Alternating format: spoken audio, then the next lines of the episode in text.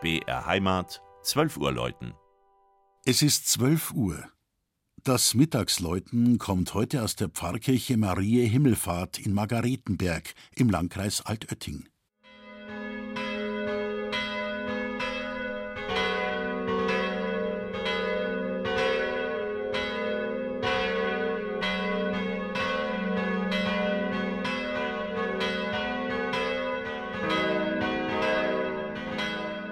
Wer im Tal der Alz zwischen Garching und Burgkirchen unterwegs ist, den grüßt schon von weitem ein Gotteshaus, das herausragt aus einer bewaldeten Hügelkuppe, der Margaretenberg.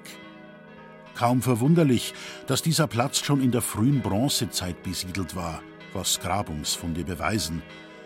Um 780 taucht in einer Salzburger Urkunde die Ecclesia in Ziedlarn auf, und damit ist wohl der Margaretenberg gemeint.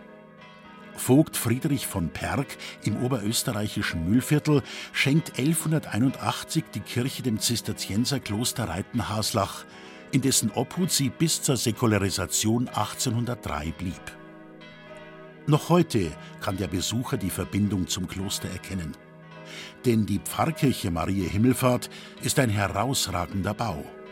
Gotisch das Mauerwerk des 38 Meter hohen, filigran gestalteten Turms. Auch die Mauern des Langhauses verweisen in diese Zeit.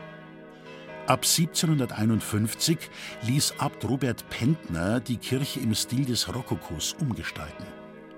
Architekt war der Trostberger Franz Alois Meyer.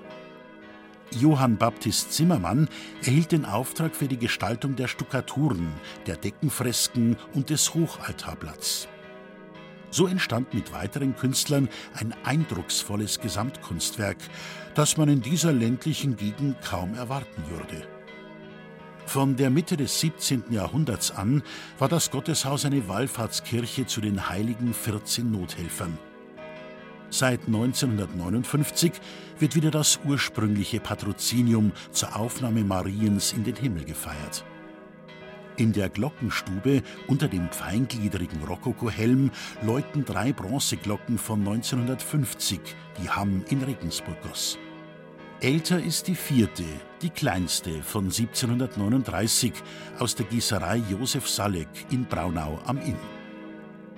Das Mittagsläuten von Margaretenberg von Michael Mannhardt. Gelesen hat Christian Jungwirth.